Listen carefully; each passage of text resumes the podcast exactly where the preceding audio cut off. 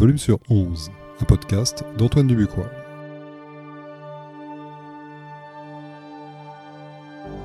De la musique avant toute chose. Ça, c'est Verlaine qui l'a dit. Avec le volume sur 11, ça, c'est Spinetta. On n'a jamais autant produit de musique qu'aujourd'hui. Pour les artistes, c'est loin d'être simple de se faire connaître dans tout ce bruit. Dans le volume sur 11, je vais à la rencontre des artistes, à la découverte de nouveaux noms et de nouveaux sons. Dans chaque épisode, une nouvelle rencontre. Il y aura de la pop, du rock, de l'électro, du métal, du punk, du rap, tous les genres. Ouvrez vos chakras, on commence.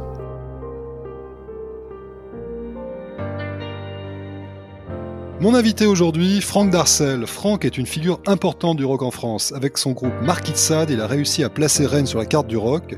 Étienne Dao serait-il Dao sans Marquis de Sade? Bonne question. Franck est aussi romancier, il a été producteur, il fait de la politique, bref, un être multiple. J'ai l'immense plaisir de le recevoir ce soir. Salut Franck Bonsoir Antoine.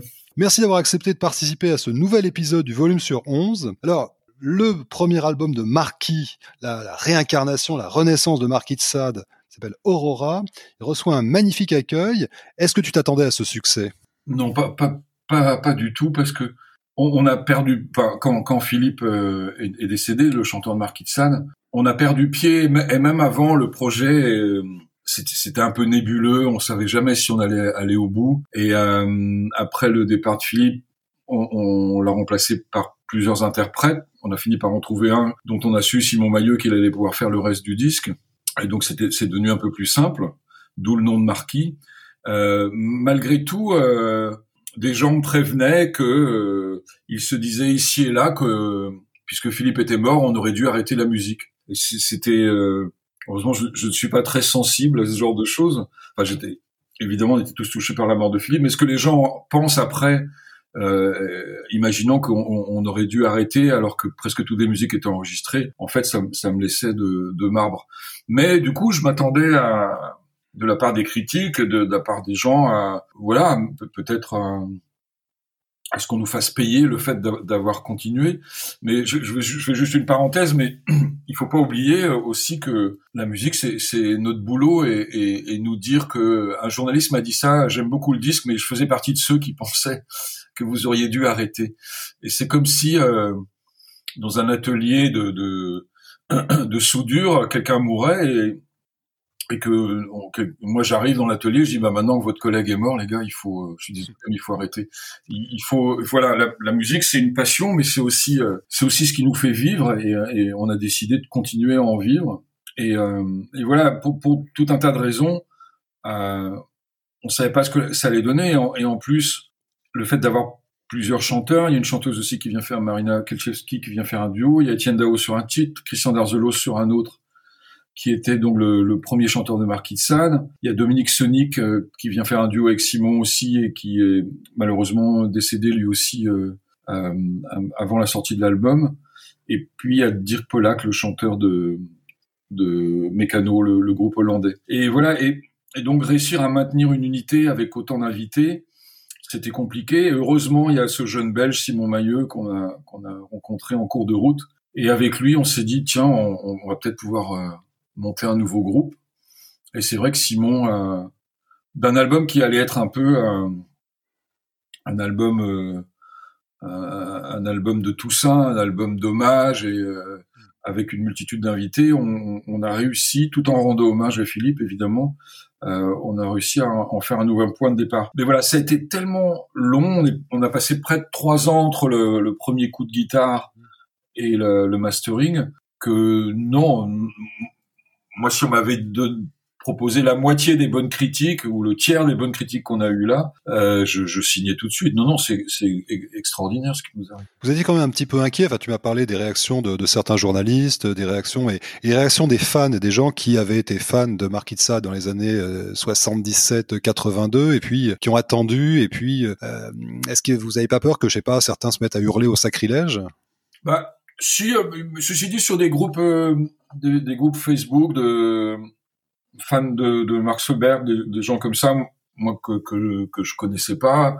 Il y a quelques, il y a eu quelques exaltés qui ont pendant la première semaine un peu euh, craché leur venin, mais je pense que ça, ça fait partie de ça fait partie des joies d'Internet, c'est-à-dire que tout le monde peut s'exprimer. Et donc, euh, oui, oui, tout, tout, ce groupe de personnes qui nous ont un peu craché dessus, c'était très violent aussi par moments, mais comme c'était vraiment une manière de s'exprimer, et de, de, ça, ça sentait vraiment les, les baseaux de diazépine, quoi. Et du coup, ça nous a fait, ça nous, ça nous a un peu sorti d'HP, ça nous a fait plutôt rigoler. ouais. La, la, reformation de Markitsa, donc avec le, le concert de, de, septembre 2017 et la tournée qui a suivi, bon, il y a eu un accueil que j'ai trouvé absolument euh, incroyable. Ça, ça, ça, vous a surpris parce que le public était là. De toute façon, depuis le jour, on a, on a décidé de remonter Markitsa, tous, tous les, tous les quatre plus les invités. On a vécu un truc qui, qui, qui, qui est pas, enfin, j'ai envie de dire pas normal.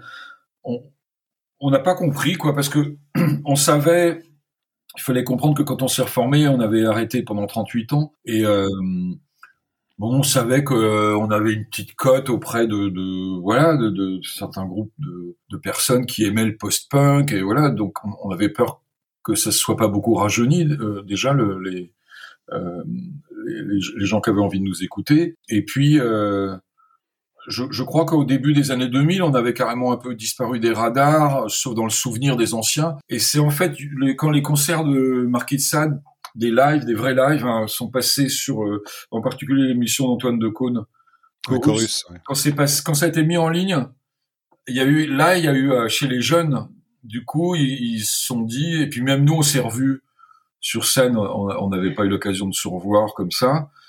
Et on, s'est dit merde quand même ça, ça, tenait la route. Et je me souvenais pas que c'était aussi euh, aussi sharp musicalement. Enfin je veux dire euh, je parle pas je parle pas de qualité mais c'était pour de la scène c'était euh, pour un groupe français c'était vraiment euh, ça jouait quoi. Ouais c'était très en place. Voilà oui tout à fait et comment, comment vous avez fait pour garder cette, euh, cette fraîcheur? Parce que finalement, quand vous êtes reformé, vous êtes remonté sur scène. Bon, j'imagine, pas jouer ensemble pendant 38 ans. Y a pas de, vous, avez, vous aviez perdu des automatismes. Enfin, il y avait pas de, il a fallu remettre tout ça en, route. Euh, comment vous avez fait pour pas sombrer dans la caricature? Parce qu'il y, a plein de reformations. On voit arriver les mecs, ils ont pris 40 kilos, ils ont perdu tous leurs cheveux. C'est, on sent qu'ils jouent du répertoire. Bon, enfin, c'est, euh, on sent que c'est juste pour la cash machine, quoi. Je pense aux X, X reformations euh, des Sex Pistols, par exemple. C'est dit, à part Philippe et, Eric le batteur, euh, euh, tous les autres, on, avait tous pris un, peu de poids quand même. Mais non, c'est que la démarche était vraiment sincère parce que il y, avait aucune idée d'abord qu'on ferait plus que d'un concert. Et donc il y avait aucun point de vue, il n'y avait pas de point de vue financier dans, l'histoire. Normalement, il ne devait même pas y avoir de live enregistré. Et donc on, allait là sur les traces de notre adolescence de manière presque presque ingénue, quoi. Et, euh, c'est cette sorte de, fraîcheur, le fait qu'il n'y ait pas de calcul derrière à ce moment-là, euh, enfin pas de, de, de, de suite, de concerts, etc., qui fait qu'on est arrivé euh, avec une certaine fraîcheur et, et avec, avec l'impression qu'on allait donner qu'un seul concert. Et c'était tellement tellement étrange quoi et, et, la ferveur du public, le fait que on est vendu euh, dans les 24 premières heures, on a vendu 700 places, on nous a prévenu qu'il y avait des gens qui achetaient d'Allemagne, d'Italie et, ça, on, on s'est dit mais c'est c'est quoi cette histoire quoi? Et du coup, euh, il y a eu un emballement et on, on, a quand même limité les places à 3000 parce que la salle où on se retrouvait finalement parce qu'on était hors jauge pour les, les, salles qu'on espérait au départ qui étaient trop petites. On a limité volontairement à 3000, mais peut-être qu'il y aurait eu 4000 personnes, peut-être qu'il y aurait eu la salle pleine, 4005. Et euh, on voulait pas de ça non plus, parce qu'on voulait quand même garder une certaine acoustique. Et on n'a jamais fait autant de monde sous notre nom à, à, dans, notre, dans notre première époque, non? Ah oui, donc il y a eu un culte euh, secret, en fait, souterrain, qui s'est entretenu pendant 38 ans. Bah, oui, on le sait. Et voilà. Et donc, euh, donc j'ai parlé des vidéos qu'on se sans doute jouées, l'émission d'Antoine Decaune, mais on, on, on, savait pas ça du tout. Quand il y a eu la fête après à Lubu, j'ai discuté avec des Italiens, je, je savais qu'ils suivaient depuis longtemps, c'était contacté par Facebook, mais les mecs étaient venus de Milan, euh, il y, avait, y, avait des Allemands, je sais pas comment tous ces gens-là ont réussi à venir dans la soirée privée après, mais ça parlait vraiment toutes les langues, alors pour un groupe qui se prétendait européen, c'était chouette, vraiment, c'était... Euh, enfin, c'est super de vivre des trucs comme ça. Il y a eu une grosse distribution euh, européenne, en fait, de, des albums quand ils sont sortis à l'époque Malheureusement, on l'a pas su à l'époque. C'est-à-dire que le, moi, j'ai travaillé et vécu euh, presque toutes les années 90 au Portugal, et je savais qu'on avait une certaine cote là-bas. Et j'ai appris qu'il y avait un, un, pressage de rue de Siam euh, portugais Alors j'y croyais pas au départ parce que personne nous avait jamais dit. Et puis un jour, c'est un, un, chanteur portugais connu, Rui Veloso de, de Porto. Il était, il est descendu à Lisbonne et il m'a dit, bah, je, je vais te l'amener. Et donc on s'est retrouvé dans un bar. Et euh, il m'a montré le rue de Siam, Valentine de Carvalho, donc le IMI portugais. Et je me suis dit merde. Et c'était drôle parce que j'étais ému et euh, parce que vraiment le Portugal c'est mon, mon, pays d'adoption. Et euh, j'ai failli partir avec le disque et le, je croyais qu'il me le ferait. Le mec m'a dit mais ça va pas, c'est mon disque. Et euh, après j'ai su qu'il y en avait eu un en Suède et, et de fait on en a vachement voulu à, à notre label de l'époque de pas nous avoir dit parce que une, une des choses qui a amené Marquis de Sade à, à, la rupture, c'est qu'on avait on voyait pas de débouché à l'étranger. On, on, avait déjà fait deux, deux fois le Tour de France et euh, on avait joué une fois en Suisse et une fois en Belgique.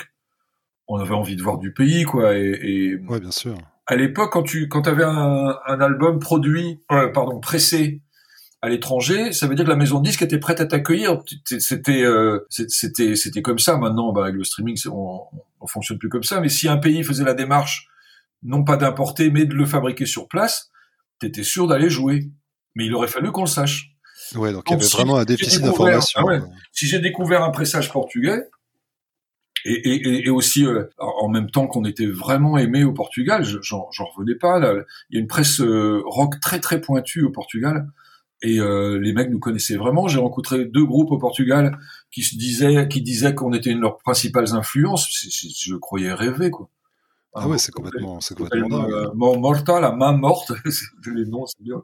Et la septième, la, septième légion. Et, et, les mecs, ils connaissaient notre œuvre par cœur, quoi. Et c'est drôle de, d'être obligé d'aller à l'autre bout de l'Europe pour, pour euh, réaliser ça. Après, euh, le, le, le, le, pressage suédois, on me l'a confirmé aussi. Mais il s'est passé des choses en Hollande aussi. Euh, là, le pressage, je sais pas, mais je sais qu'il y a une radio qui nous a, une radio rock qui nous a beaucoup programmé pendant des années. Et euh, ben voilà, on, on le savait pas. Alors comment est venue l'idée, donc après la reformation, l'idée de faire un troisième album? Parce que là, c'était une démarche éminemment casse-gueule. Oui, alors là, je dois dire que ça, enfin moi voilà, je, je, je, je bourlingue depuis euh, l'âge de 19 ans et, et à un moment, je me suis dit mince, un troisième album de Marquis de Sade, ça, ça pourrait nous, nous permettre de, de de remettre vraiment un pied dans la musique, de tourner, euh, et, et, et, aussi, il faut pas s'en cacher, de, de, de, gagner notre vie. Ça, là, ça n'avait plus rien à voir avec le, le, le, concert comme ça. Euh. Et je me suis dit, on, on, peut redémarrer une carrière maintenant, et ça serait formidable, quoi. Et, et surtout, euh, quand on, après le concert de Rennes, Philippe m'a dit euh, qu'il était ok pour continuer. Euh, on a, on a eu un producteur, Laurent Castagnier, que Jean-Louis Brossard nous a présenté le soir même, qui était prêt à nous faire tourner. Et j'ai dit assez vite à Philippe, écoute, si on tourne, on peut pas... Euh, ça serait contraire à nos engagements de jeunesse et à, ce qu'on était de, de, de jouer... Euh, voilà, on n'est pas la, les, les, les, les, comment dire les croisières des stars des années 80 qui jouent tous leur tube devant euh, oui. de l'époque. Je lui dis, il faut qu'on faut qu'on ait du matériau neuf. Et c'est vrai que je pensais pas forcément à un album au départ, mais c'était tellement excitant l'idée de, de... Et il est, sur le principe, Philippe était ok au départ. Et euh, alors moi, quand j'ai une idée dans la tête, euh, je, je lâche pas. Donc j'ai, je crois que deux mois, enfin dès dès la semaine suivant le concert, j'ai commencé à composer. Et c'était drôle parce que j'ai eu d'autres groupes entre temps. J'ai fait de la production au Portugal, un peu partout. Mais là, je reprenais ma guitare il fallait euh, se remettre dans, dans, la peau du guitariste. Bon, je l'avais fait en, en, rejoignant le concert évidemment, mais pour chercher des nouveaux titres, il fallait que je me remette dans la peau de, du guitariste et du, un peu aussi du, du personnage que j'étais à, à, 19 ans. Et c'était curieux. Et, et, au bout d'un moment, bah, je suis allé en studio et puis j'ai en novembre, euh, donc deux mois après le concert, j'ai renvoyé quatre ou cinq titres à tout le monde. J'avais mis des boîtes à rythme, des voix témoins, etc.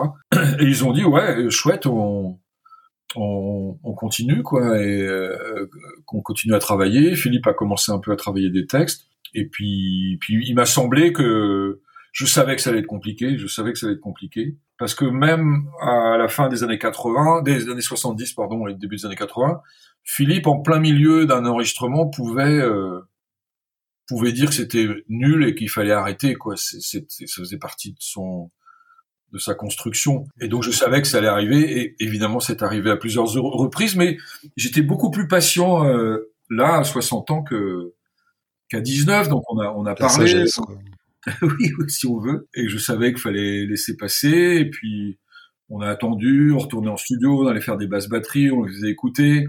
Il, est, il a fini par, par venir faire des voix. Et puis, euh, et puis après, il se décourageait à nouveau. C'est pas tant que, c'est pas tant un manque d'inspiration comme on l'a dit. C'est juste que il était extrêmement sévère avec lui-même, plus qu'à l'époque, ça par contre. Et donc, il ne, trouvait jamais rien de bien dans ce qu'il écrivait. Alors qu'il écrivait des chouettes trucs. Les, les deux titres qu'on a gardés et qui vont sortir sur l'intégrale Marquis de Sade, c'est vraiment deux très beaux textes. C'est vrai que c'est en anglais par contre. Mais euh, et qui voulait plus chanter en français. Bon, mais euh, non, non, c'était une, une, exigence extrême vis-à-vis de lui-même qui était euh, c'était too much quoi. C'était du du masochisme. Et, euh, et, puis voilà. Et en, fait, ce qui s'est passé euh, parce qu'on a, on a beaucoup parlé jusqu'à jusqu'à la, la, fin pratiquement. Euh, en fait, la tournée, la, la tournée 2018, donc la, la, la dizaine de concerts qu'on a fait, mais beaucoup de festivals, etc., où il a dépensé une énergie folle. En fait, physiquement, ça, ça l'a énormément euh, affecté. Et euh, je, je, je, crois que c'est, ça, c'est un des éléments, euh, plus que les problèmes de texte, c'est un des éléments qui l'a un, un, un, peu amené au, au désespoir, c'était de savoir que il pourrait peut-être plus jamais monter sur scène parce qu'il il avait fait un, un malaise cardiaque au, au cours de l'été 2019. Et, euh, ah ouais. Et, Parce voilà, qu'il dégageait une énergie euh, absolument dingue. Enfin, moi, j'ai c'est. C'est comme s'il avait vraiment euh, jeté ses, ses dernières. Enfin, c'est magnifique, quoi. Ouais. Ses dernières forces. Il a, il a à la fois remonté le groupe pour faire aussi plaisir d'abord à, à, sa femme et à son fils qui, qui, qui avaient envie de le, le, le voir sur scène, et, et en même temps, euh, euh, il a, il a, voilà, il a presque trop donné euh, physiquement. Quoi. Ouais, ouais c'est vrai qu'il y a quelque chose de très, enfin, d'une espèce de charisme euh, absolument, enfin, absolument dingue. Enfin, je me rappelle de, l'apparition euh, euh, dans le concert de Rennes, là, l'espèce de, ouais. dans la lumière, là, un truc assez, assez hallucinant. Et alors là aujourd'hui, donc bon, donc vous travaillez donc avec Simon, vous sortez un album, on est en pleine pandémie, donc évidemment ça affecte le, ça affecte le live. J'imagine que ça doit être un petit peu frustrant de d'avoir des titres, d'avoir un, un magnifique album super bien accueilli et pour l'instant de pas savoir quand vous allez pouvoir le, défendre sur scène. Non, c'est vrai. On a, eu la chance de, faire une résidence en janvier euh, euh, pour, qu'on se euh, qu'on s'habitue à être ensemble sur scène avec Simon et, aussi parce qu'on on essayait un nouveau guitariste, un, deuxième guitariste. Et là, on a pris Nico, un, un, Rennais qui est pas de notre enfin qui est plus jeune, qui est dans la génération entre Simon et nous en fait. Et en fait, euh, ça s'est super bien passé. Euh, le filage a été filmé, on a on a quelques titres donc en live mais sans public, et on sait qu'on a le on a on sait qu'on a le potentiel pour pour prolonger euh, la, vie de cet album sur scène. Donc ça, quelque part, on est rassuré. Si, si on n'avait pas fait la résidence en janvier, je crois qu'on serait très euh, très embêté. Et là, il y avait probablement des concerts début juin. On sait toujours pas s'ils vont avoir lieu ou pas. J'ai l'impression que non. Mais par contre, il y a beaucoup de concerts en septembre-octobre. Et là, bon. Après, c'est, tellement beau ce qui nous arrive et surtout le, le, le, les retrouvailles avec Étienne, le titre qui, qui, marche bien et tout ça, qu'on va pas se plaindre. Et, et de toute façon, cette période est, est, tellement merdique pour tout le monde que bon, voilà euh, on, a déjà de la chance d'avoir sorti ce disque et de, penser déjà à un deuxième album. Et, la scène, évidemment, qu'on en meurt d'envie, bah, ça, viendra quand ça viendra. Alors avant, de parler des projets, du, deuxième album, euh, comment s'est passé l'intégration de Simon Maillot? Parce qu'il y a un, tout petit écart générationnel. Hein. Finalement, il était, il pas né en fait quand vous avez, quand vous avez splitté. Euh, non, Simon est né en 88, donc euh, oui, il y, avait, avait aucune possibilité qu'il nous ait vu sur scène évidemment à l'époque. Et en fait, euh, on l'a rencontré par l'intermédiaire de Adriano Cominoto, qui est un, un claviériste, comme on dit là-bas, belge, euh, qui euh, qu'on a invité sur l'album Hatt, enfin c'est son, son surnom. Hatt a joué longtemps avec Arnaud. Il a joué avec Bachung, il a fait des choses avec David Byrne. Enfin, c'est vraiment quelqu'un de chouette. Et euh, il avait enregistré en juillet. Quand il a su que Philippe était décédé, on, s'est contacté parce que on s'est dit que dans les invités, il y aurait pu avoir Arnaud.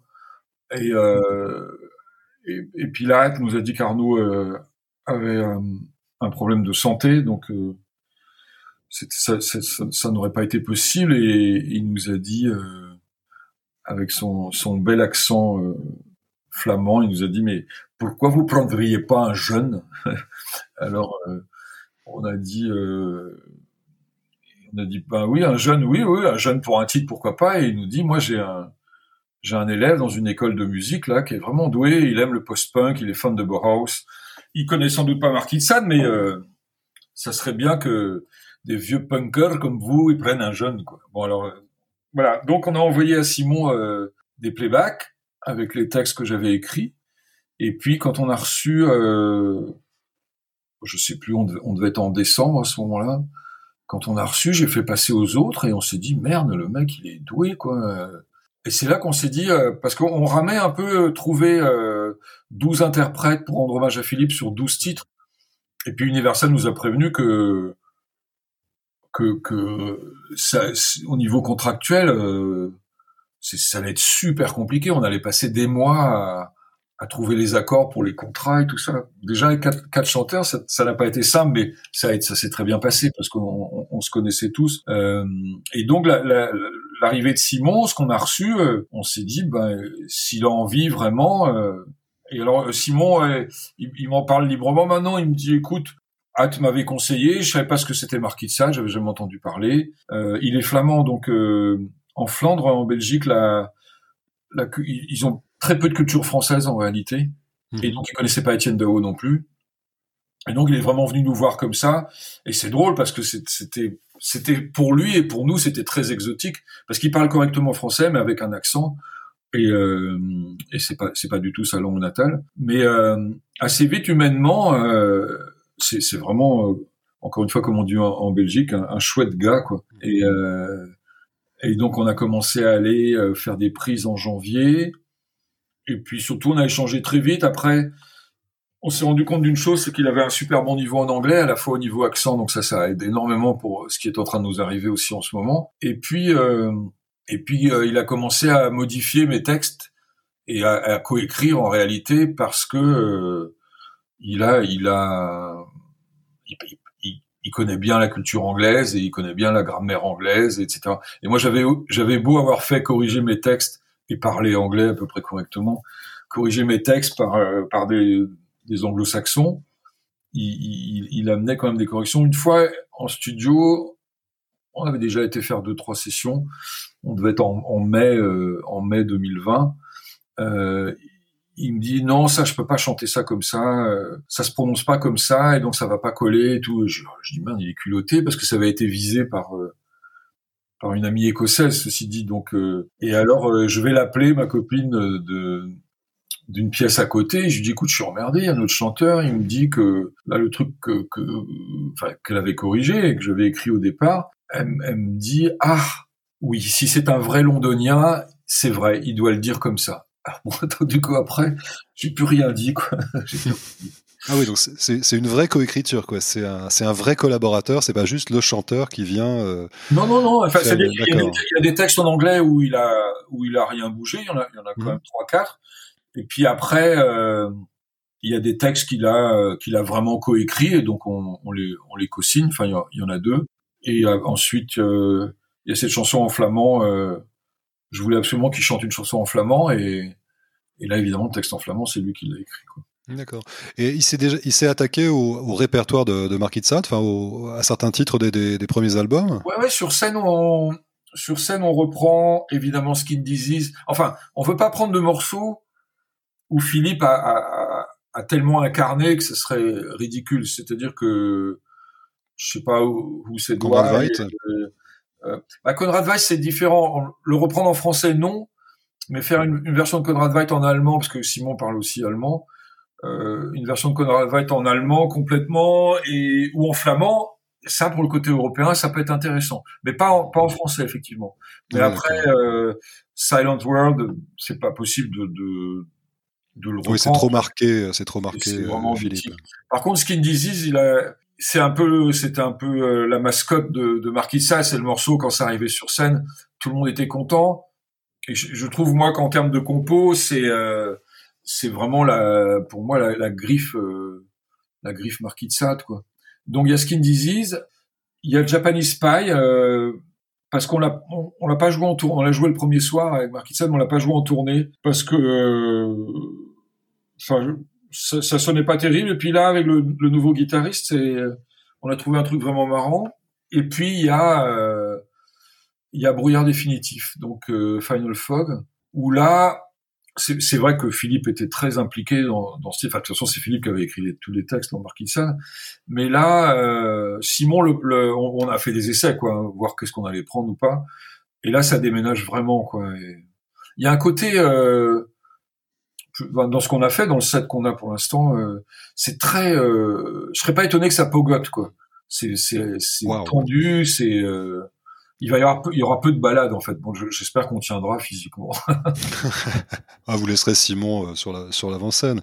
Et quand vous vous êtes séparés en, 1982, quelque part, il y avait quelque chose dans, quelque part dans un coin de ton cerveau ou, celui d'Eric ou Thierry, vous étiez et on, va, on se reformera peut-être un jour ou c'était vraiment la, la, fin d'une aventure. C'était euh, on arrête tout? Pour moi, c'était la fin parce que j'aimais pas regarder en arrière j'aimais bien que les choses aillent vite quoi. Et, et comme bon on a eu avec Eric et Thierry le groupe Octobre qui a pas vraiment marché mais qui a quand même eu euh, quelques quelques passages radio. Avec le deuxième album on a fait la première partie de David Bowie. Bon il se passait pas rien mais ça, ça avait plus rien à voir. Mais en parallèle j'avais j'étais devenu le guitariste et producteur d'Étienne Dao.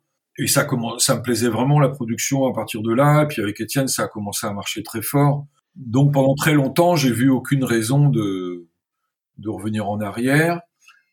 Et par contre, c'est quand je suis arrivé au Portugal et que j'ai vu, euh, j'ai vu notre, euh, comment dire, qu'on était une demi-légende dans ce pays que j'adorais. Je me suis dit, mais c'est très curieux. Et là, je, je me suis dit, peut-être qu'un jour, mais c'était l'effet, c'était l'effet Lisbonne, quoi. À mon retour en, en Bretagne en début des années 2000, euh, j'ai subi un accident de studio euh, quand je travaillais avec Alan Stivell. Euh, j'ai eu une sirène d'alarme qui m'a qui m'a explosé un tympan et euh, l'année suivante, Philippe m'avait appelé pour me proposer qu'on rejoue quelques titres de Marquis de Sade à l'Ubu pendant les transmusicales. D'accord. Et Thierry Eric était partant. Et j'ai dit, moi, je, je suis désolé. C'est vrai que j'ai pas touché une guitare électrique pendant plusieurs années parce que j'étais vraiment abîmé et, euh, je, je pouvais j'ai même pas été en studio euh, après Alan euh, après l'album d'Alan. Je suis très content d'avoir fait par ailleurs. Euh, j'ai pas été en en répé ni en studio pendant 7 ou 8 ans. Donc là c'était un rendez-vous manqué. Donc on devait être en 2002 ou 2003 euh, et puis euh, moi j'ai repris la musique en 2010 avec le groupe République différentes formations etc et là euh, je, je crois que non là, l'idée était euh, était abandonnée quoi. C'est vraiment euh, il y a eu un concours de circonstances, c'est que en décembre 2000, euh, faut que je dise de bêtises, en, décembre 2015, on a on, Pascal Obispo est passé à Rennes mhm. et il m'a invité dans les loges. Il avait invité Philippe sur scène. Et donc on s'est revu dans les loges avec Philippe de, de, Pascal, l'éloge de Pascal, on s'était pas parlé depuis des années. Et, puis c'était très euh, très sympa. Et je lui ai dit, j'ai dit sur la j'avais trouvé des vieilles démos de Marquis de Ah oui, moi je pensais quand même essayer de ressortir. Euh, j'ai retrouvé en fait euh, incidemment en, pendant un an, en, rangeant des trucs, j'ai pas arrêté de retrouver des bandes de démos de Marquis de Sade, des, des choses euh, plutôt intéressantes. Et donc j'avais dit à Philippe que je lui ferais écouter. Et il s'est passé un truc bizarre, c'est que la tournée d'Étienne, pour des raisons de santé pour Étienne, avait été euh, repoussée. À la, et la date de Rennes d'Étienne, c'était la semaine d'après. Et là, je faisais la première partie avec République, et Philippe chantait à de nouveau euh, sur scène avec Étienne Chelsea Girl. Avec Obispo, il avait fait Silent World. Et du coup, en, deux, en deux semaines avec Philippe, on se retrouve on se revoit à nouveau, donc on, on rediscute. Et là, Philippe me dit, dans 15 jours, il y a un concert, euh, un concert organisé par euh, Agnès B à Lubu. Je fais un Conrad Veit, viens avec moi faire Conrad Veit. Et je lui dis pourquoi pas, mais euh, enfin bon, je, pensais que ça se répétait quand même un truc comme ça. Et surtout très vite, les gens qui organisaient cette soirée ont fait courir le bruit qu'il y aurait euh, Marquis de Sade, en tout cas euh, Philippe et moi sur scène, et ça m'a ça m'a irrité parce que euh, comment dire, euh, on allait se faire du, du, du, beurre sur notre dos et, euh, et j'aime pas ça quoi. C'est pas que je demandais à être payé, je m'en foutais, mais je trouvais que la la technique du, du qu'ils avaient commencé à mettre en place, du bouche à oreille, etc., des petites infos sur sur internet disant euh, pour notre soirée on aura Philippe et Franck sur scène. J'ai trouvé ça nul et du coup j'ai dit à Philippe que si on devait rejouer un jour, donc là c'est vrai qu'on commençait à en parler, si on devait rejouer un jour, euh, il faudrait que ce soit un peu sérieux. Quoi. Et là-dessus, euh, on s'est vu de temps en temps pour écouter les vieilles démos et euh, c'est en en mars 2017. Donc là, on, on se voyait, euh, on se voyait une fois tous les deux mois en mars 2017, euh, Patrice Poche, euh, euh, qui faisait une, une expo sur Marquis une expo graphique sur Marquis en septembre, nous a réunis, mais là, donc, il a convoqué aussi Eric et Thierry, donc la section rythmique, que Philippe n'avait pas vu depuis plus de 15 ans, je crois. Eric, c'était même 25 ans, je crois. Et il nous a réunis à la paix, un, un café de Rennes dans lequel on avait des habitudes à la fin des années 70. Et là, on s'est retrouvés tous les quatre avec Patrice Poche. Et là, il était vraiment question de, de remonter le groupe mais on était tous un peu surpris quoi de se retrouver. ouais. Et puis bah la soirée s'est bien passée et euh, et puis on a marqué les premières répées. Et, euh, quand, quand, quand, tu parlais tout à l'heure de, de, de savoir euh, qu'est-ce que ça nous a fait de rejouer les titres, en fait l'inquiétude c'était que, que ça sonne pas bien, que ça sonne vieux quoi ou dépassé. Ouais. bon, les deux premières répées, en plus, il n'y avait pas d'ambiance quoi. On était, euh, c'était froid, c'était froid. on va c'est un peu de la cold wave en même temps. Et euh, ça jouait moyen, mais bon, on s'est accroché. Et puis peut-être la troisième ou quatrième répée, euh, moi je me suis remis dans les c'est des plans de guitare un peu particuliers. Euh, Marquis de ça, je jouais plus mmh. comme ça du tout. Et euh, Eric et Thierry n'avaient pas joué depuis très longtemps mais c'est vraiment des très bons musiciens et et puis Philippe a commencé à, à, reprendre goût et il y a même eu une séance photo à la quatrième répé et, et on a senti que pour le concert c'était parti quoi. Là, il n'était pas question de faire un album, mais surtout, euh, c'est pour ça la, la démarche était vraiment sincère parce que si on n'avait pas pris de plaisir à, jouer les titres, on aurait arrêté. Hein.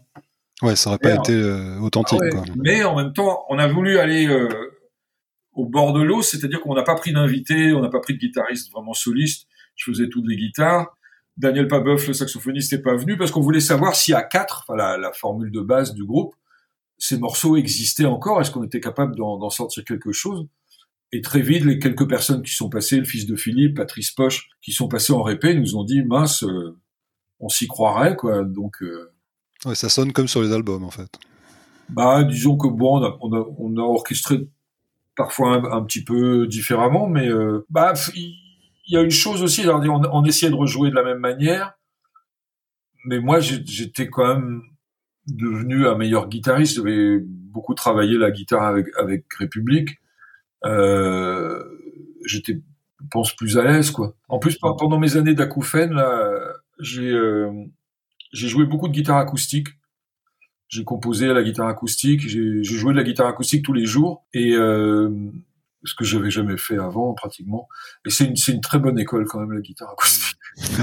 Découvert ça à 50 ans. il y a toujours de, il y a toujours temps pour les grandes révélations. Alors qu'est-ce qui a changé sur la scène rock française par rapport à, à 79, 80 euh, C'est plus structuré. Enfin, à l'époque, vous étiez pratiquement les seuls à chanter, à avoir chanté en anglais, en allemand. Euh, il y avait plutôt une tendance à chanter, euh, à chanter, à tenter de chanter le rock en français. Aujourd'hui, il y a plein de groupes qui le font. Donc, d'une certaine façon, vous avez été un peu, un peu précurseur, mais sur le fond, quels ont été vraiment les, les grands changements que tu as pu euh, constater finalement avec les différentes expériences, hein, République, puis après même la, la tournée Marquis, euh, Sade? C'est-à-dire que des groupes, des groupes de rock euh, comment dire, quelle que soit la mouvance, mais classique, c'est-à-dire sans boîte à rythme, sans loop, sans, sans mettre des trucs dans le Pro Tools euh, pour jouer, du, faire du faux live et tout ça. Des groupes, on va dire, qui font ça à la main, quoi. Il y en a pas tellement en réalité. Et c'est un truc qui est vachement resté en Bretagne, c'est-à-dire que quand j'ai tourné avec République, on a encore joué dans des clubs où il y avait euh, des fois des premières parties, et là où il y a encore des gens qui jouent vraiment, quoi. Et, euh, je, je, je crois pas qu'il y ait encore beaucoup de groupes de rock euh, euh, qui mettent l'accent comme ça sur le sur les guitares euh, et qui, qui qui mettent pas de de pas de loop. Donc je, je crois qu'on fait une musique qui bon qu'on espère moderne et tout ça, mais qui est pas du tout dans, dans les oreilles des gens euh, à l'heure actuelle d'une certaine manière, je pense. Oui, c'est clair que vous utilisez pas l'autotune, enfin il n'y a pas vraiment de d'effet un petit peu mode, mais en tout cas ça. ça un, un, groupe parisien, même si la bassiste est rennaise, qui s'appelle Versari récemment là. Ouais. On a sympathisé euh, et, eux ils sont dans, dans ils font ils sont dans la musique qu'on enfin ils sont dans le même même genre de musique que nous et c'est vachement bien et euh, et des groupes comme ça il y a y a un groupe qui a continué à Lyon qui s'appelle euh, Affection Place, mais qui, qui, qui, sont des gens pratiquement de notre génération. Il y a quelques groupes que j'entends comme ça qui, qui sont euh, toujours dans la mouvance. Il y, a, il y, a, quelques groupes en Normandie, j'ai vu aussi, qui sont qui sont chouettes, mais j'ai oublié les noms. Je sais pas s'il y, a, un, il y a beaucoup de public pour ça en fait. Ouais, je t'entendais dans une interview dire finalement euh, les groupes à guitare c'était un petit peu euh, bon c'était un truc du passé. Aujourd'hui on est plutôt sur les boucles sur le, sur l'électro euh, sur des choses beaucoup plus synthétiques. J'ai l'impression hein, après là la, la, la, promo aux États-Unis on a trouvé des gens qui vont faire la promotion dans les radios college radio donc les, les radios étudiantes. Et, euh, et les mecs, bon après, on les emploie, on va les employer, donc euh, c'est ce qu'ils disent peut être faussé, mais euh, ils sont super enthousiastes et ils ont choisi, euh, c'est pour ça que je l'ai choisi tout à l'heure aussi, euh, ils ont choisi de mettre en avant Flags of Utopia et le titre d'Étienne, bizarrement, alors qu'ils savent pas qui est Étienne. Ah euh, le titre avec Étienne, ou alors ils l'ont googlisé, c'est possible aussi, mais je crois pas. Et puis Morfun, donc qui, qui est pour nous aussi le un, des titres phares de l'album. Et les mecs me disent qu'ils vont démarrer par Flags of Utopia parce que ils aiment beaucoup le texte et euh, ils trouvent que musicalement c'est original quoi. Et c'est drôle parce que Flags of Utopia c'est c'est ce qui sonne le plus Marquis de Sade en fait dans, dans l'album de Marquis. Et, euh, et du coup, j'ai vraiment hâte de voir ce que la promo va donner aux États-Unis. Bon bah c'est très cool. mais on va on va écouter donc Flags of Utopia, extrait donc du premier album Aurora.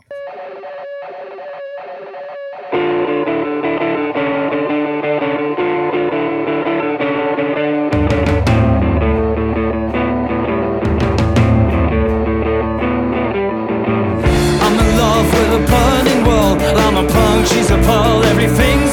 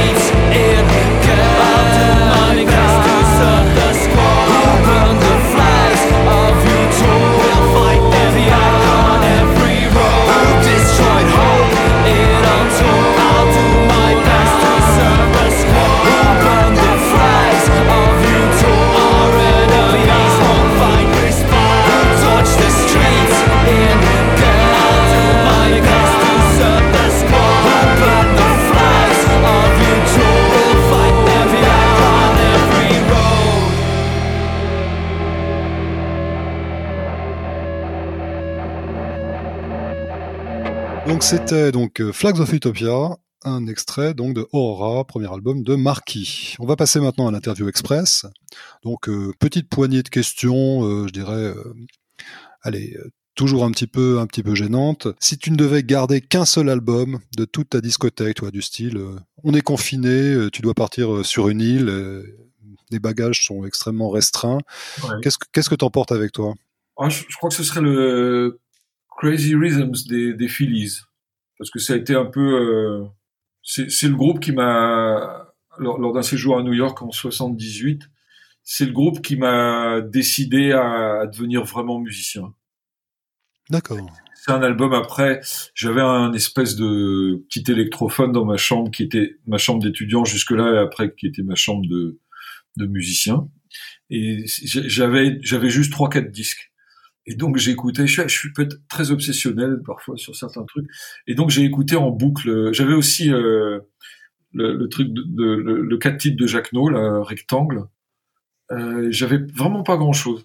Et le 10 des Phillies, je l'ai, je l'ai usé quoi. Il a, il a vraiment accompagné ma vie. Ah, bon, après voilà, j'ai, il y a une vingtaine d'albums que, que, que j'aimerais emmener sur une île parce que j'ai l'impression qu'à force de les avoir entendus, d'avoir échangé avec, on a l'impression qu'il raconte un peu notre vie, quoi. Mais euh, bon, je suis aussi prêt euh, à écouter le, le prochain Marquis, c'est toute autre histoire. Mais bon, le, le Crazy Rhythms des Phillies, c'est pour moi, c'est fondamental. Et alors, si on restreint encore plus le choix, un seul titre, celui seul qui dépasse euh, tous les autres. Alors, j'irai vers les Talking Heads et puis la chanson euh, This Must Be the Place, qui est sur l'album qui s'appelle Speaking in Tongues, qui doit être le, le quatrième, le cinquième, je crois. En fait, cet album-là ce morceau-là, euh, alors je, je suis pas le seul à qui ça a fait ça parce que si si vous allez regarder la, il y a plusieurs clips hein, pour la chanson. Le, le, titre a le, le, morceau a un deuxième titre qui s'appelle Naïve Mélodie. Et quand on va sur Internet, sur le, clip le plus officiel, les gens racontent leur vie, les Américains essentiellement, et pas que. Et c'est incroyable ce que les gens racontent sur ce titre, ce que ça a provoqué chez eux, où ça les amène, etc. Et, voilà. Et en fait, moi, on devait se trouver, euh, je sais plus en quelle année il est sorti, je dirais 82 euh, ou 83. Et en tout cas, euh, j'étais vraiment dans une période de, de creux. Je me souviens, j'habitais dans un, j'étais hébergé chez une amie euh, dans un quartier un peu périphérique de Rennes, et j'étais à deux doigts, à deux doigts de partir aux États-Unis. Euh, j'étais vraiment dans un, voilà, octobre venait de se terminer et j'avais envie de partir euh, voilà chez, chez, mon oncle d'Amérique à New York. J'étais un peu désemparé. Et euh, j'allais beaucoup en boîte de nuit, je, je, je, buvais un peu, un peu trop. Et je sais qu'un soir, je suis arrivé très tôt euh, dans une boîte qui s'appelait le Stanley, et, euh, et j'étais assis, j'avais une vodka orange à la main, et j'étais seul dans la boîte, à part avec le DJ et les barman. J'étais vraiment arrivé trop tôt. Et il a joué ce titre-là, et c'est bizarre, j'ai pas reconnu Talking Heads tout de suite parce que c'est pas du tout la même orchestration que les albums que je connaissais le mieux. Et la chanson m'a complètement euh, bouleversé. Et donc je suis allé voir le DJ, je dis mais je crois connaître la voix, mais c'est quoi? Il me dit c'est le dernier Talking Heads. Et ça m'a et je l'ai acheté en cassette dès le lendemain. On achetait des cassettes à l'époque. Ah oui, je me rappelle. dans cet appartement, euh, dans cet appartement où j'avais rien à foutre en fait, j'ai commencé à, à écouter le titre en boucle je me souviens, ça paraît un peu bizarre, mais je prenais des bains l'après-midi, des bains d'eau froide, et j'écoutais en boucle le morceau des Talking Heads. Ça a duré, euh, ça a duré. Enfin, je, je, sortais de temps en temps quand même, et, etc. Mais je me suis collé à ce titre, et à un moment, dans le titre, j'avais repéré un, un, petit truc à la guitare qui me qui me faisait un drôle d'effet. C'est comme si, vous savez, c'est ces titres où euh, on a l'impression qu'ils ont été écrits pour vous, ce qui est évidemment pas le cas. Et puis la guitare, voilà, me, me, me, me chatouillait, etc. Et donc il se trouve qu'en 2012, on a écrit une histoire du rock en Bretagne. Et quand on, enfin c'était le deuxième tome en 2012. Euh, c'est, ce sont deux, deux livres euh, qui font 400 pages chacun. Enfin c'est un gros gros boulot. C'est un, ouvrage collectif. C'est rock, c'est ça, ROK. ROK, ouais. Un et deux. Et bon, ça a eu beaucoup de succès ici. Et mais il y avait, on n'a pas, on a pris des auteurs de partout et beaucoup de journalistes parisiens parce que s'il y avait eu que des Bretons à écrire, on, serait vu trop beau. Donc là, il y a Christophe Comte, Jean-Éric Perrin, euh, et, etc. qui qui, qui nous ont permis d'avoir quelque chose d'un peu plus plus objectif. Mais on, on cherchait aussi les gens d'origine euh, bretonne qui ont fait de la musique dans le monde et qui, étaient partis. Donc pour le premier album, on avait réussi à retrouver Ronnie Bird à New York, qui, qui est, qui est effectivement breton. Et avec Ronnie Bird, la rencontre a été a été incroyable. Et puis un jour, euh, quelqu'un m'a dit, mais tu sais. Euh, Chris, euh, Tina de Talking Heads, elle est, elle est du coin. Et ça, on me l'avait dit parce que j'avais un copain qui prétendait avoir donné des cours de voile euh, au Sir Weymouth, enfin, il y a, y a, très longtemps. Un mec qui a, qui, a, plus de 70 ans maintenant. Alors bon, on a, on a fait la recherche et c'est un peu long mon histoire, excusez-moi je trouve marrant. Et, euh, et bon, on finit par trouver Chris et Tina, qui est effectivement une maison pas loin de Paimpol. Et comme il y avait l'expo rock, on, on exposait les, les, certains posters, images, guitares, etc. Ils sont venus et on est devenus très amis. Et dans une des premières discussions qu'on a eues, bon, j'étais j'étais fan, mais j'essayais de pas trop le montrer, pas être pas être chiant, quoi. Mais j'ai quand même j'ai quand même dit euh, mince cette chanson euh, This Must Be the Place, c'est quand même un truc qui a vraiment euh, marqué ma vie, quoi. Et j'ai vu qu'ils étaient pas très. Euh... En fait, c'est un album où David Byrne commence à inviter beaucoup de gens et et où euh, euh, c'est c'est ils se sentent ouais. un peu dépossédés déjà à ce moment-là, j'ai l'impression. Oui, c'est le, le, le, début de la le début de la fin en fait, où le, le voilà, clivage ouais. vraiment majeur entre le, entre David Byrne et, et, le reste du groupe. Sais, c'est une basse clavier. Elle me dit, moi, je joue juste, tu sais, la petite guitare qui fait tit, tit, tit, tit. Et je me dis, ah, c'est, c'est toi. Et ça, c'est pour moi, bon, elle a pas, elle a, elle a pas compris, mais pour moi, c'était super émouvant. Et maintenant, je, je vais chez eux aux États-Unis de temps en temps. On se voit beaucoup en Bretagne. Et, euh, et je repense à, à, à l'écoute de ce titre dans, dans ma baignoire d'eau froide. Et je me dis, il y a le destin et le destin est drôle. Voilà. Donc ce titre-là, pour moi, c'est, formidable. Excuse-moi, ça a pris. Non, ce, qui est, ce qui est drôle, ce qui est drôle, c'est qu'effectivement, tu les as, tu as rencontré la moitié des Talking Heads en Bretagne et pas à New York pendant ton, ton séjour euh, fondateur. Quoi. C'est ça. Non, à l'époque, je, je les ai. Bah, ils, moi, j'étais au CBGBU au Max tous les soirs, donc peut-être qu'un jour ils étaient ils étaient là, mais je crois pas que c'était des gros nightclubbers. Je, je, je, voyais toujours les mêmes en fait, hein, les Ramones, euh, quelques autres, mais euh, en, tant que client, je veux dire. Euh, mais j'ai pas vu les Talking Heads sur scène, jamais en plus. C'est curieux. Est-ce que alors justement sur cette histoire-là, j'aime bien cette histoire de, du, du titre qui, qui qui a une résonance particulière. Est-ce qu'il y a des titres, est-ce qu'il y a un titre qui, en l'air, te, te plonge dans une une, une, tristesse absolument insondable. Et puis, euh,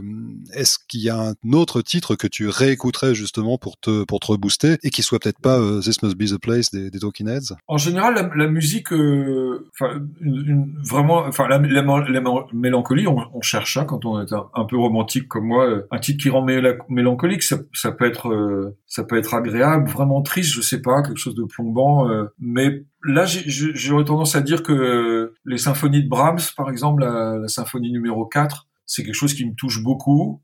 C'est pas que des bons souvenirs, et c'est vrai que c'est ça. J'aurais tendance à citer plutôt de la musique classique. Et pour quelque chose qui donne la pêche, il y a ce morceau Jump de Bowie qui est sur euh, euh, Black Ties, White Noise, un, un, album qui avait pas trop bien marché. Moi, oui, qui était un peu, oui, un succès d'estime, on va dire. Ouais, mais euh, ce titre-là, waouh, dans la voiture, et je, je danse en, en, conduisant, ce qui est dangereux. Il y a des trucs totalement inavouables dans ta collection de, de disques ou dans ce que tu écoutes euh... Ah oui. Ah, c'est inavouable. non, écoute, de temps en temps, j'ai j'ai des goûts de midinette euh, pour tu vois. J'ai j'ai il y a un morceau d'Adèle que j'aime beaucoup. Euh, on, From the Other Side, je sais plus. Une, une espèce ah oui, de, ça me dit quelque chose, ça, ouais. Oui, balade.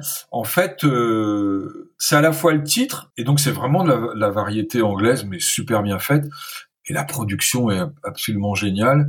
Donc j'aime ça. À une époque, euh, j'étais assez fan d'un morceau de Cher qu'on entendait dans toutes les boîtes de nuit, là, où, où on entend, euh, euh, on entend l'autotune un peu pour la première ah fois. Ah oui, Could You Believe, quelque chose comme ça. Enfin, je crois que c'est le refrain. Je sais pas, c'est Believe, je crois, voilà. il me semble. Hein. Parfois, j'aime j'aime ça. Alors pour pour d'autres raisons euh, très bizarres aussi, mais là pour les raisons je peux je peux pas les dire, mais il y a un morceau de, il y a un slow de John Mayer qui, qui est par ailleurs un, un, un formidable guitariste, mais qui a l'air d'être une vraie tête de l'art. Il a un, il a un morceau qui s'appelle Slow Dancing in a, in a, Burning Room. Et c'est vraiment, c'est vraiment du, du, du, mainstream américain, très bien joué, mais et, ce morceau euh, me fait me fait penser à, c'est comme si j'avais vécu dans le Middle West pendant l'adolescence et j'ai plein d'images qui me viennent en tête. Alors j'ai j'ai jamais été dans le Middle West et je sais pas pourquoi ce morceau me raccroche à, une sorte de vie parallèle de de de, de jeunes redneck et tout. C'est c'est bizarre. Il y a un artiste qui t'a euh, qui a été ton influence majeure ou enfin qui est une espèce de d'idole de ça, ça se jouerait euh, entre Bowie et Lou Reed parce que bref, ils sont ils sont au point de départ de tellement de choses et et puis les et puis ce sont des auteurs euh, là au niveau texte plus Burn enfin je trouve que Lou Reed, David Bowie, Burn, bon Dylan aussi évidemment on, est quand même euh, dans, dans, ce qui se fait de mieux, je trouve, en, en termes de texte. Et euh, est-ce qu'il y a, est-ce qu'il y a des, des, titres ou des, ou des artistes euh, sur lesquels tu fais un blocage total? Genre, ça passe à la radio, tu, tu changes de station parce que c'est pas possible, quoi. C'est, euh... le, goût est une affaire très personnelle, donc. Euh, ouais, en, gros, je, je, je, trouve tout ce qu'on appelle l'urbain français actuel, là, justement, avec euh, des autotunes mal foutus et des, des, textes, franchement, euh, oui, là, là moi, il y a des choses dans le rap américain que j'adore, même grand public, quoi. Mais euh, là, j'écoute, bon, c'est des, des, des, artistes énormes. Je connais pas bien leur biographie, mais j'écoute quelques titres d'un chanteur qui s'appelle Future, qui fait beaucoup de, duos et tout ça. Je trouve ça incroyablement bien foutu. Et il y a très peu d'orchestration, il y a très peu d'instruments. Le son est énorme aussi à cause de ça, parce qu'il y a très peu de choses. Je trouve ça vraiment classe. Mais euh, non, le l'urbain euh, français, c'est c'est dur. Et sinon, en termes d'autres sources d'inspiration Bon, Marquis de Sade était un groupe très euh, très littéraire, très inspiré par le cinéma expressionniste. Enfin, c'est comme ça que ça a été euh, perçu. Tu as des livres ou des films cultes? Ah oui, bien sûr. Mais là, je, vais être intarissable. Mais non, je vais juste en citer. Pour pour ce qui est des films, euh... enfin, c'est-à-dire que les films, il y a, y a, deux deux sortes de films. Je trouve il y a les films qui vous qui qui, qui modifient, voilà, comme certaines chansons, mais on a l'impression qu'elles vont modifier le cours de votre vie, enfin, qui qui marquent et qui sont pas forcément des chefs-d'œuvre. Et puis il y a les films dont on sait qu'on est plusieurs à admettre que c'est éventuellement un chef-d'œuvre ou que c'est incontournable. Donc, donc la, filmographie personnelle, elle, va de, elle va entre ces deux, deux choses-là. Et donc dans dans les grands grands classiques, ben 2001, l'Odyssée de l'espace, euh, euh, Apocalypse Now, euh, enfin bon voilà, c'est son, enfin le mépris, voilà, c'est des choses incontournables. Et là, on est beaucoup de ma génération à avoir euh, avoir flashé sur enfin la nuit du chasseur évidemment. Et après il y a les films qu'on a vus à un certain moment de notre vie et qui qui, qui bouleversent quoi. Et, et là moi j'ai un, une tendresse particulière pour euh, Alice dans les villes qui m'avait euh, qui m'avait fait beaucoup de bien. C'est un film qui m'avait c'est de Wenders hein oui de Wenders ouais. à l'époque où, où Wenders c'était où c'était vraiment bien moi, quand j'étais étudiant j'allais voir dès qu'il y avait un Wenders qui sortait j'allais. Alice dans les villes m'a fait du bien à un moment où, euh, où encore une fois j'avais envie de partir de Rennes où je et, ça m'a fait ça m'a fait penser que j'aurais des filles un jour que je serais papa. Et, et, et c'est arrivé et ce film là a, a, toujours enfin c'est comme si il m'avait raconté un peu tout ça en avance et c'était important. Il y avait les ciné-clubs quand on était euh, adolescent. Les ciné-clubs, c'était extraordinaire. La, présentation, euh, c'était des super émissions. Et puis là, le choix des films, quand on était dans les cycles italiens, j'ai vu des trucs incroyables. Au nom du père de Bellocchio, ça aussi, ça m'avait marqué. Ou euh, Dillinger est mort de Ferreri. Enfin, ouais, ben voilà, j'ai cité. Euh, La nuit américaine m'avait m'avait euh, bouleversé. J'étais tombé éperdument amoureux de Jacqueline Bisset. je trouvais tellement incroyable. J'étais ado hein, quand je l'ai vu à la télé. Et voilà, ça fait partie des films marquants. Et dernièrement, il y a un film que j'ai adoré. Alors là, quand j'en parle, les gens se foutent de moi. Et, bon, il y a des gens qui adorent, mais c'est euh, euh, Spring Break de Harmony Corinne. C'est l'histoire de, de, quatre filles qui veulent faire descendre faire le Spring Break à, à Miami. J'ai trouvé ça j'ai trouvé. J'aime bien les films où les où les femmes sont s'en sortent et sont malines et, et, voilà. Je, je, je, suis je suis un supporter des des femmes qui qui commandent. jolie jolie conclusion. Alors on va écouter euh, un titre, euh, donc un, deuxième extrait de, d'Aurora. Euh, le titre euh, bah, chanté par Étienne Dao. Je n'écrirai plus souvent. Euh, c'est quoi la jeunesse de ce titre?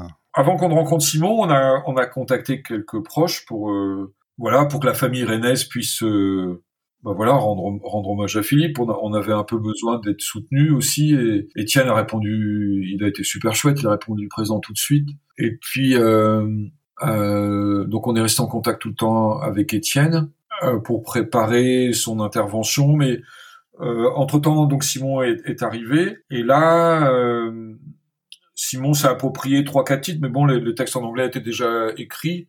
Et puis... Euh, j'ai gardé deux titres que j'ai voulu proposer à Étienne. Et, donc, en, montant à Bruxelles, justement, avec Thierry, on s'est arrêté chez Étienne à midi. Et puis, on lui a fait écouter deux titres. Et euh, il a choisi celui-là. Il m'a dit, oh là, je prends ça tout de suite, je prends. Et, euh, et donc, il avait évidemment carte blanche pour le texte. Et, et il voulait écrire quelque chose euh, en hommage à Philippe. Donc, c'était parfait. Et pour la petite histoire, l'autre titre que je lui ai fait écouter et qu'il n'a pas pris, c'est finalement le titre qui est chanté par euh, Dirk Polak, euh, Soulève l'horizon. Et, euh, et c'était aussi quand Dirk bon quand Étienne a envoyé ses, ses, premiers essais de voix, on s'est dit waouh c'est génial et puis on a été surpris de la jeunesse de la voix d'Étienne. On, on se dit ça avec Étienne, c'est très curieux, c'est comme si on avait repris notre collaboration en, on a arrêté de travailler ensemble en 85. Ben voilà, en 86, on remet le couvert. Il a la même, il a la même voix qu'à l'époque. C'est vraiment étrange cet album. Et puis dire que là que je l'ai contacté par internet, euh, par Messenger, et il, m'a dit OK. Il a voulu chanter le texte en français. Et c'est pareil quand dire qu'a envoyé euh, son, son, son interprétation, on a, on a été vachement ému. C'est voilà. Enfin, j'ai, je, je, je, suis en train de m'épancher sur ce disque. J'espère qu'il fait la même chose à d'autres gens, mais nous, c'est normal. On était dedans, on a vécu des trucs pas drôles tout le temps. Donc tous les coups de main qu'on a reçus, ça, ça a fait du bien et plaisir. Et donc avec Étienne, on est content. Euh, parce que le, le, le, clip est sorti là euh, et donc euh, ça se passe super bien. Il est en, en rotation sur plusieurs euh, radios et voilà. Donc c'est c'était important qu'Étienne soit là évidemment. Bon, bah, c'est une super aventure. Bah, en tout cas, merci beaucoup, Franck. Merci pour ce, cet échange. Et puis, bon, on écoute un dernier titre. Et puis, bah, écoute, euh, on espère vraiment euh, voir Marquis sur scène euh, très bientôt. À bientôt. à bientôt. Merci. Salut, Franck. Salut.